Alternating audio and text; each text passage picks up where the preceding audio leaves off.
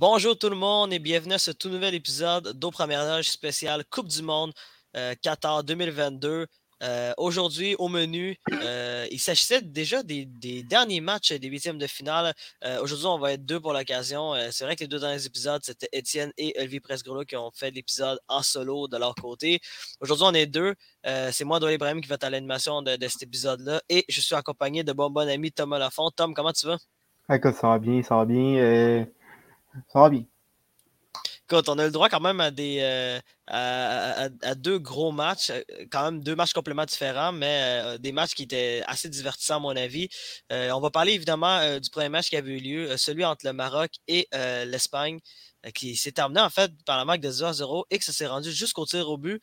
match quand même, oui, ok, oui, le score est de 0-0, mais ça a quand même été un excellent match dans l'ensemble. Et le Maroc qui a créé le hold-up. Euh, la grande surprise en battant l'Espagne au tir au but. Euh, situation idem pour, l'Espagne, que ça fait deux éditions de suite de la Coupe du Monde qui sont éliminées euh, en huitième de finale au tir au but. C'était le cas en 2018 lorsqu'ils avaient perdu au tir au but en huitième de finale contre la Russie. Et ça a été également le cas cette fois-ci dans, cette, dans cette édition de la Coupe du Monde au Qatar, alors qu'ils viennent de perdre leur match de huitième de finale contre le Maroc au tir au but, alors qu'ils étaient favoris avant la rencontre. Euh, notamment, euh, performance extraordinaire euh, de Yacine Bono, qui, est, qui est montréalais en fait, puisqu'il est, puisqu'il est né à Montréal, mais a déménagé au Maroc à l'âge de, deux ans, donc n'a pas vraiment connu la, vie montréalaise. Tom, qu'est-ce que tu as pensé de la performance du Maroc dans cette rencontre-là, eux qui ont créé la grande surprise du tournoi pour l'instant? Ben écoute, euh, une performance euh, vraiment euh, ah, très solide du Maroc. On, on, a dit, ben, tu sais, fait Yacine Bonou qui, qui, a connu un très grand match. Le Maroc n'a pas accordé de but depuis le début du tournoi, en fait. donc, elle, a accordé, elle a accordé ben, un but. Accordé un but, mais un but contre, contre C'est ça. contre Canada, effectivement. Mhm. Mais la défense est très, très solide du côté du Maroc. Puis malgré le fait que on a eu quelques frousses, notamment en prolongation. Euh, le Maroc qui tient bon. Euh, cause la surprise en, au tir au but. Il faut dire que l'Espagne n'a pas été vraiment bon euh, dans, dans, les tirs au but. Donc, euh, donc c'est ça. On a profité de ça. Mais écoute, je pense que c'est seulement la deuxième équipe africaine à se rendre encore. Je ne me trompe pas. Euh, non, il y en a eu quelques-unes. Il, y a eu, le Ghana en 2010, il y a eu le Sénégal également en 2002. Euh, il, y a eu, il y a eu le fameux Cameroun dans les années 90 avec Roger Milan. Oui, avec euh, s'est rendu, s'est rendu également en quart de finale, mais il n'y a, jamais, il y a jamais une équipe africaine qui s'est rendue plus loin que les quarts de finale en Coupe du Monde. Donc, peut-être que c'est le Maroc qui va devenir la première équipe africaine de l'histoire de la Coupe du Monde à se qualifier en demi-finale, qui sait. Mais, Écoute, on va en parler plus tard, mais, la mais ça reste difficile. La, commande risque d'être lourde. Mais euh, c'est ça que je voulais dire. dire L'Espagne, je trouve aujourd'hui qu'il y, a eu un grand manque de réalisme euh, du côté des, Espagnols. Il faut dire, quand, tu as plus de 75% de la position de balle, normalement, euh, tu devrais avoir beaucoup d'occasions de, créer, puis ça n'a pas été le cas du côté des Espagnols.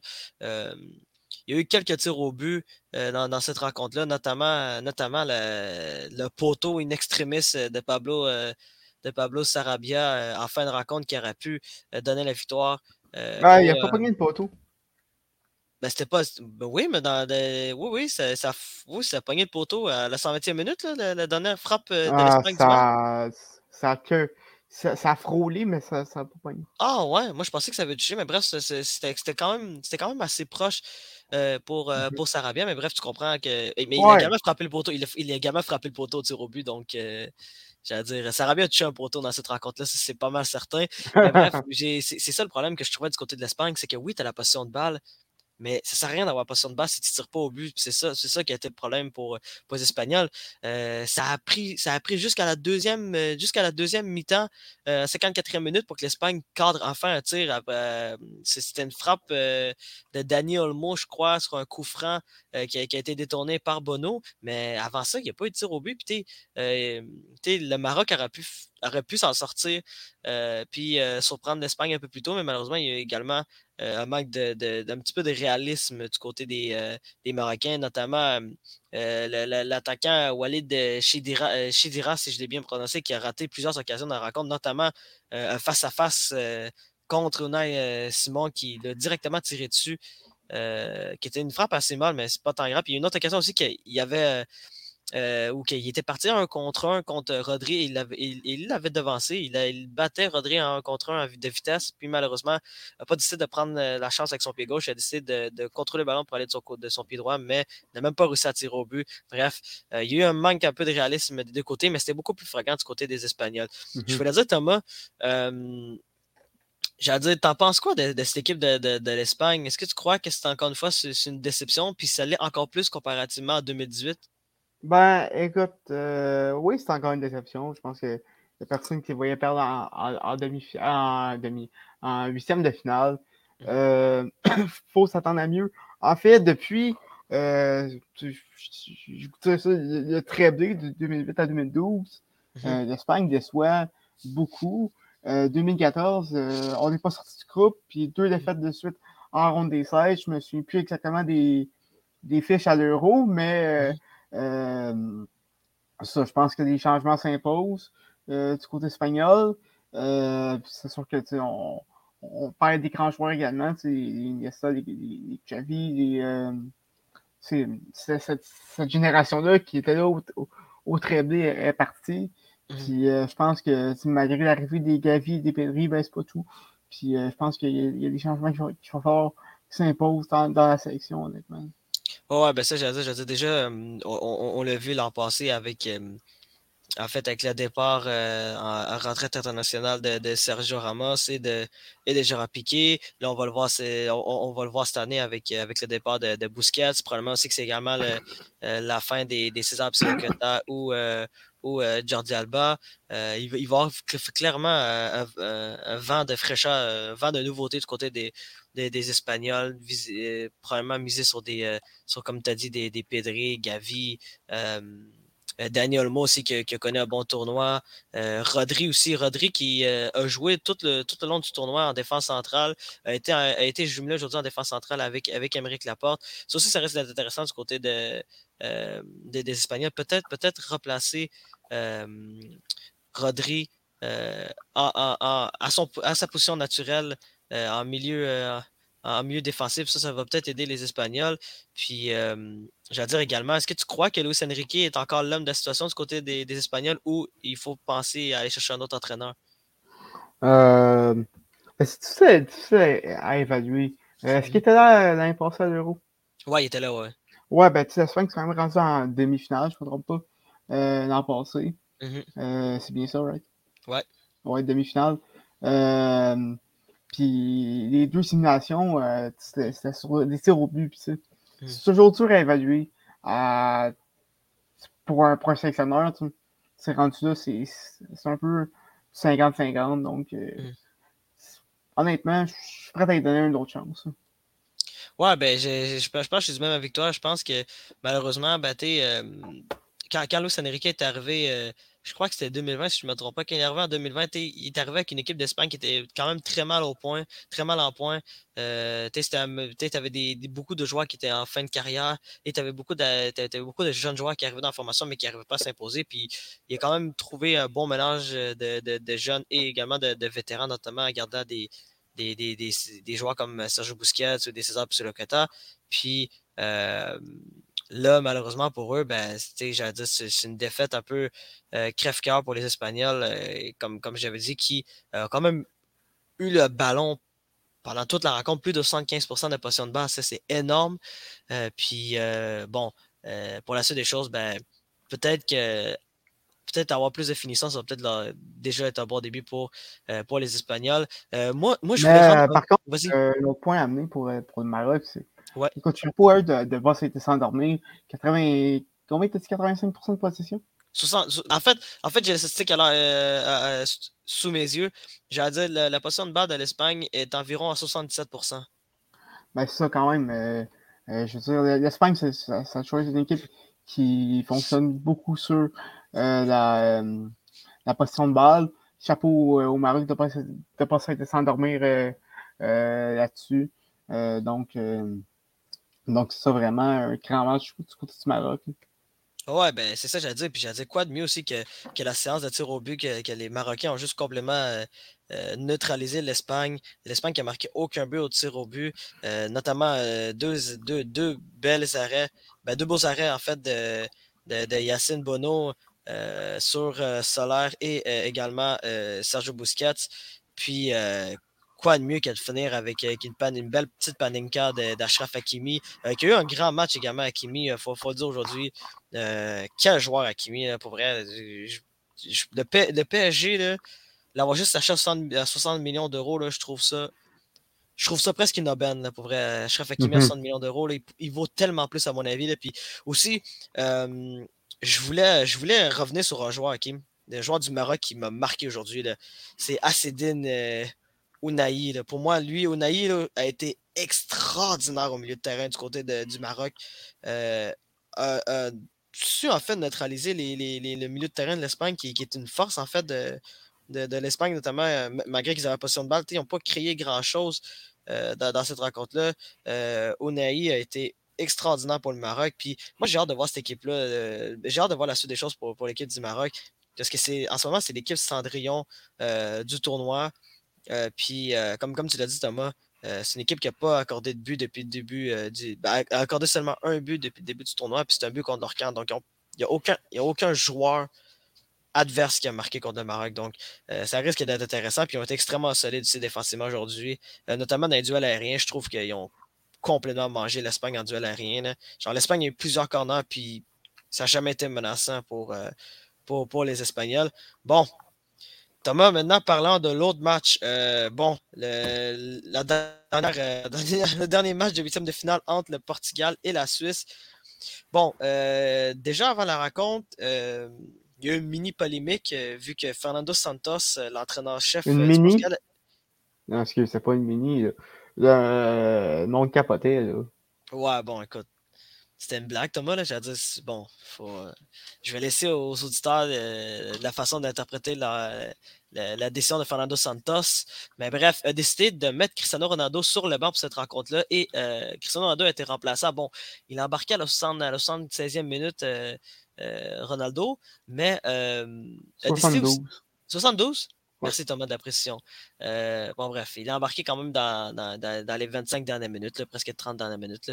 Puis, mais bref, euh, décidé de, titulariser euh, Gonzalo Ramos le, à la place de, Cristiano Ronaldo en pointe. Puis finalement, ben, ça a été la bonne décision pour Santos parce que Fernando, parce, que pardon, Gonzalo Ramos a marqué un triplé dans cette rencontre-là. Bon, victoire en sens unique du Portugal euh, par la marque de 6 1 contre, euh, contre la Suisse. Euh, la Suisse qui n'a tout simplement pas été dans le coup dès le début de la rencontre. Et ça, malgré que Yann Sommer était de retour pour cette rencontre-là aussi.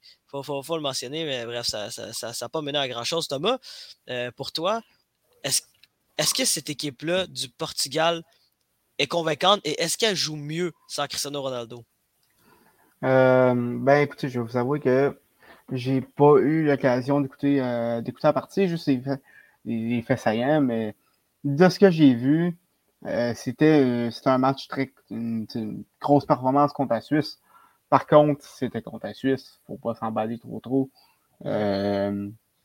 mais du côté du côté du côté de Ronaldo, j'ai presque le goût de te dire oui tu regardes son, attitude à, Ronaldo depuis le début du tournoi, on dirait qu'il en manque d'attention.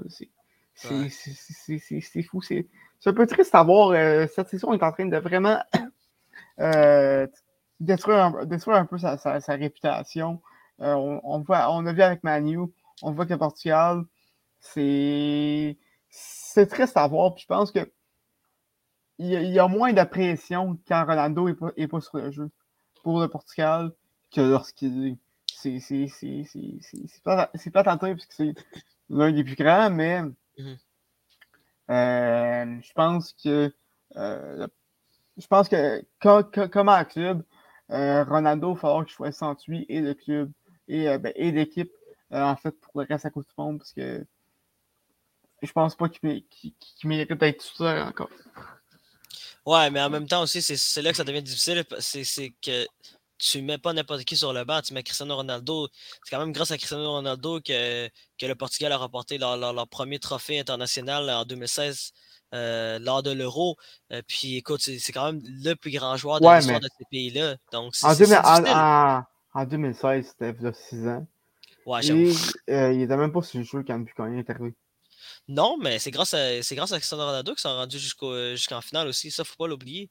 Euh, bon, bref, on, on s'attend pour dire que Cristiano Ronaldo, c'est quand même le plus grand joueur de ce pays-là, puis c'est un des plus grands joueurs de euh, mais euh, ouais, c'est là, que, là que ça devient compliqué. Mais en même temps, Fernando Santos n'avait pas le choix de faire passer ce message à Cristiano Ronaldo. tu, peux, tu, peux, pas, tu peux pas dire à tes joueurs que Cristiano Ronaldo passe avant le club parce que malheureusement, ben, ça aurait pu couler cette équipe-là du Portugal. Mais cette équipe-là du Portugal, est, quand même impressionnante parce que j'allais dire, il n'y avait pas juste Ronaldo qui, était absent dans, cette rencontre-là. J'allais dire, ils ont joué sans Cancelo, ils ont joué sans Neves.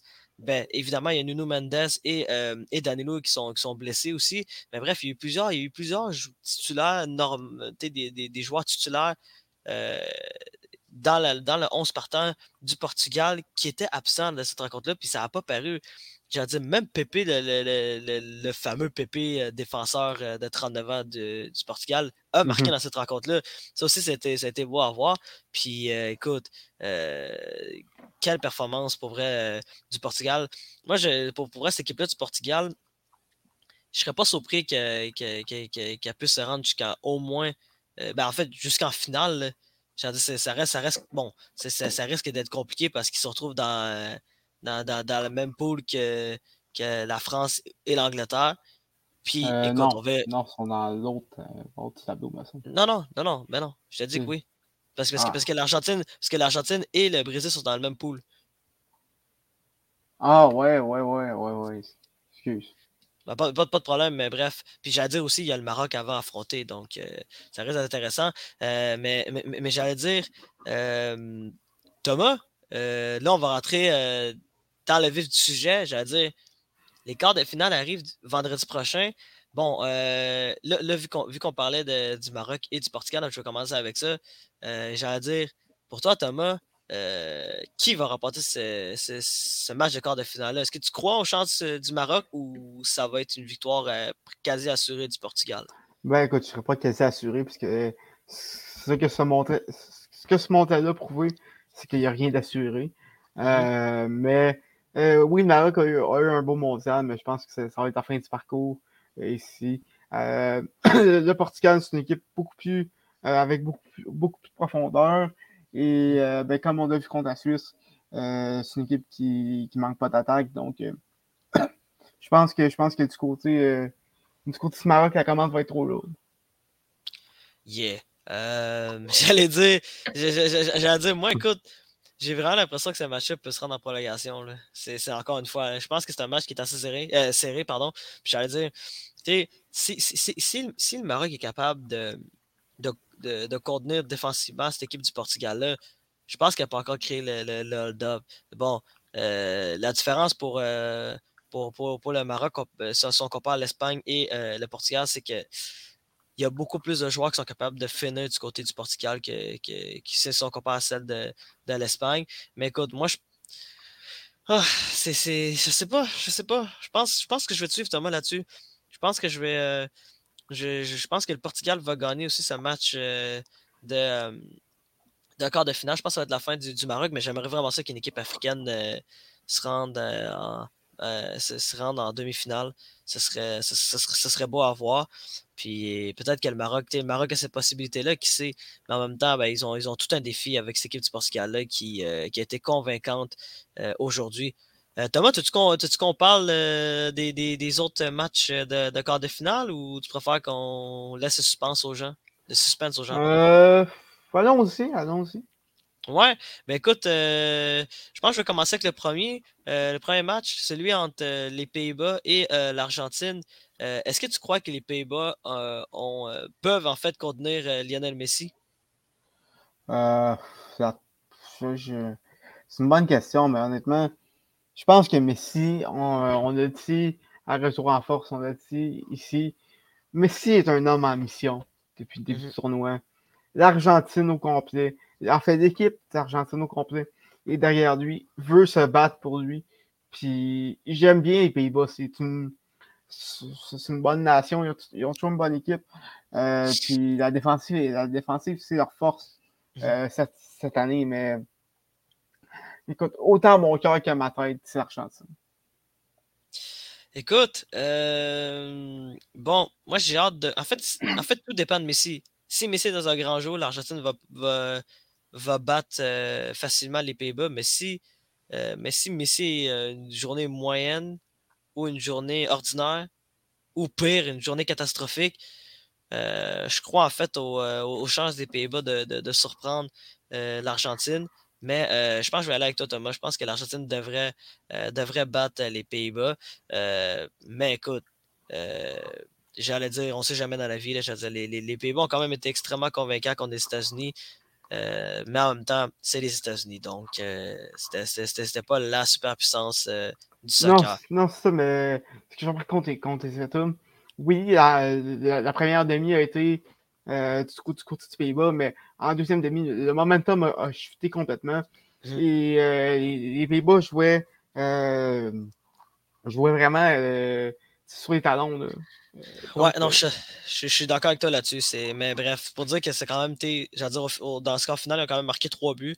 Puis trois buts en Coupe du Monde, c'est, ça veut dire que tu es quand même capable de, de, de, bien produire offensivement. Mais je te suis, Thomas, là-dessus. Je pense que je prends l'Argentine. Bon, euh, là, maintenant, parlons du deuxième match, euh, celui entre euh, la Croatie et le Brésil. bon, Thomas, est-ce que tu crois aux chances des, des, Croates de, de, surprendre le Brésil? Aucunement. Aucunement. écoute, oui, ça, ça, a tout pris aux Croates pour battre le Japon. Mhm. Et le Brésil, honnêtement, je pense que c'est une de leurs meilleures, de leurs meilleures équipes depuis qu'on rapporte la Coupe du Monde il y a 20 ans. Euh, écoute, je pense que le Brésil va rouler dessus comme un rouleau compresseur. Mais euh, écoute, les Croates vont se battre, mais la mhm. commande va être trop lourde. Ah, moi, Thomas, je pense que là-dessus, on est extrêmement d'accord. Pour vrai, cette équipe-là du Brésil, elle est hyper convaincante. Elle est elle est complète. Et le pire, c'est que même, même, même avec des grosses blessures, euh, comme celle de, de, Gabriel Jesus et également aussi de. Ben, ok, bon, c'est moins grande celle d'Alex Telles, mais quand même, c'est une blessure qui, qui, peut faire mal pour le Brésil, surtout si euh, Alexandro se blesse. Mais euh, même, avec des grosses blessures, surtout celle de Gabriel Jesus, ben, ça n'a pas tant paru dans l'alignement de, de, départ. Puis, tu sais, j'allais dire, t'as Daniel Alves qui joue, là. Parle pas, de... Parle pas de Gabriel Jesus, s'il te plaît. Ah, Gabriel. C'est vrai, j'ai oublié, j'ai oublié, désolé. Euh, Écoute, trois mois, trois mois de temps, ça va être tough. trois mois de temps pour, euh, pour malheureusement, pour, pour Gabriel Jesus qui, qui, qui risque de rater, c'est quoi, jusqu'au jusqu'au mois de mars minimum, c'est ça? Ah, ben, c'est trois mois. Fait C'est ça, fait jusqu'au mois de mars minimum, mais regarde, c'est pas grave. J'allais dire, j'allais dire, Thomas, t'as Martinelli qui joue bien du côté de, de du, du, Brésil. Euh, peut-être, peut-être en fait euh, que Arsenal devrait s'en sortir. Puis on sait jamais peut-être que Cristiano Ronaldo va aller du côté d'Arsenal. Hein. Lol. Euh, Mais anyway, bon, il nous reste un match. Puis de quart de finale. Puis c'est le match le plus intéressant des quarts de finale, à mon avis. Le duel des ennemis de toujours. Le fameux match entre l'Angleterre et l'équipe de France. Thomas, ça, ça risque d'être difficile pour toi, c'est qui qui va sortir vainqueur de cette rencontre-là? Je ne répondrai pas à cette question. Euh, honnêtement, je ne sais pas. Je, je, je, je sais pas. Euh, par contre, la seule que je suis, c'est que euh, Kylian Mbappé va, va faire, euh, va étourdir Harry Maguire, ça c'est certain. Mais je sais pas. C'est tellement deux bonnes équipes. C'est ah, ça va être difficile. Honnêtement, je ne vais sûrement pas le savoir, même, même avant, même, même au début du match. Euh, je suis juste une monnaie. C'est tout ce que je veux. Ouais, ben je pense que, écoute, moi j'allais dire, c'est compliqué parce que j'allais dire, du côté de, du côté de la France, leur attaque elle est absolument dévastatrice à l'heure actuelle. T'as Kylian Mbappé qui est en mission, t'as Olivier Giroud qui est officiellement meilleur buteur de tous les temps euh, euh, ben, meilleur buteur français de l'histoire de, la France. t'as as Antoine Griezmann qui, on dirait, on voit l'Antoine Griezmann d'il y a 4 ans. T'as Ousmane Dembélé qui domine. Puis j'allais dire, t'as un milieu de terrain qui, euh, qui est capable de, faire oublier l'absence des N'Golo Kanté et des Paul Pogba. J'allais dire, ce milieu de terrain est, incroyable, mais sauf que il y, a, une certaine fragilité, je trouve, du côté de la défense de l'équipe de France. Euh, c'est peut-être là que j'ai un peu peur. Puis, euh, on, on, l'a vu contre le Sénégal, ça leur prend pas beaucoup de chance pour, pour, pour marquer, la, pour marquer les buts importants. mais j'ai dit du côté de l'Angleterre aussi, ils ont beaucoup parlé de, mettre Carl Walker sur Mbappé, mais je pense que Carl Walker sur Mbappé, ça ne va pas souffrir malheureusement. J'aime beaucoup Carl Walker, là, mais ça ne fonctionnera pas. L'Angleterre défensivement, bon, pour l'instant, ils tiennent le coup, mais j'ai vraiment l'impression que c'est une question de. C'est une question de. peut-être de, de, Kylian Mbappé ou d'un joueur explosif, ou même Ousmane Dembélé. Pense-y, Tom. Ousmane Dembélé va être en, un contre un contre Luke Shaw. Oh my god, c'est presque criminel. J'allais dire, à moins que Ousmane Dembélé euh, soit pas, euh, soit pas dans son, dans son assiette. Là, Écoute, on va, avoir, on va avoir un, preview euh, de l'Europa League. Ah ouais, c'est vrai. ah, c'est vrai. J'ai oublié que Manchester United et le Barça vont s'affronter en, en, Europa League. Mais j'allais dire, bon, malheureusement, ma, tête, ma tête dit que l'équipe de France devrait gagner mais mon cœur me dit que l'Angleterre doit gagner parce que euh, j'ai pris l'Angleterre pour apporter la Coupe du Monde. Donc, je suis comme dans un entre-deux à l'heure actuelle. Mais euh, ça, ça, pour vrai, c'est comme, comme tu l'as parfaitement dit, Thomas. Euh, l'important, c'est que c'est qu'on ait un spectacle. C'est vraiment ça. Parce que vrai, si ça finit 0-0 puis ça se range tir au but, je pense que oh je vais être mad. Là. Ouais. Je, je, vais être mad, mais c'est impossible. J'ai quand même Kylian Mbappé, on va finir là-dessus. Kylian Mbappé, quand même, déjà rendu à 9 buts en Coupe du Monde. Euh, euh, c'est quand même assez extraordinaire. Là, puis il est seulement 23 ans. Là. Le record, c'est, si je ne me trompe pas, c'est 16 par, euh, par Miroslav Klose. Miroslav Klose. Fait. Il, devrait, Mbappé, il... il rendu plus qu'à mi-chemin. Je pense qu'il va te battre, honnêtement. Hmm. Tu sais, il a seulement 23 ans. Ça, c'est, c'est minimum deux sauts Coupe du Monde, c'est pas trois. Mm-hmm. Puis il a pas fini celle-là encore. Il devrait battre.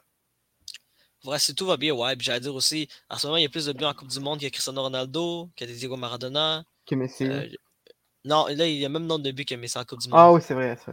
Yeah. Puis euh, j'allais dire sur ce point, euh, je voulais le mentionner, mais j'espère que Speed a, eu un bon show aujourd'hui, lui qui était sur place pour, pour, euh, pour le match entre le Portugal et, la Suisse. On espère qu'il y ait du fun pour euh, envoyer son idée à CR7. Petite blague à part.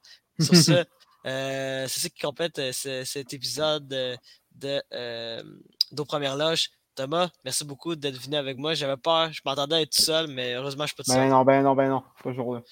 Puis aux gens à la maison, merci beaucoup de nous écouter et on se revoit. ah ouais, on se revoit, on se revoit juste vendredi prochain. Ben ouais, on a un petit break pour une fois. Euh, on a un petit break de deux jours euh, pour. Euh, ben, il n'y aura, pas d'épisode pour les deux prochains jours au minimum. Puis sinon, ben, c'est ça. On se revoit vendredi pour, pour rewind, en fait, pour le débrief, comme on dit. Merci, je cherchais le mot. Récapitulatif des premières rencontres de quart de finale. On, on espère que Marianne Lafont ne s'écoute pas parce que sinon elle serait pas contente avec nous. Elle a absolument rien à dire là-dessus. Sur ça, euh, au nom de l'équipe, je suis Doual Ibrahim et on se revoit très bientôt pour un autre épisode de Première Loge. Salut tout le monde.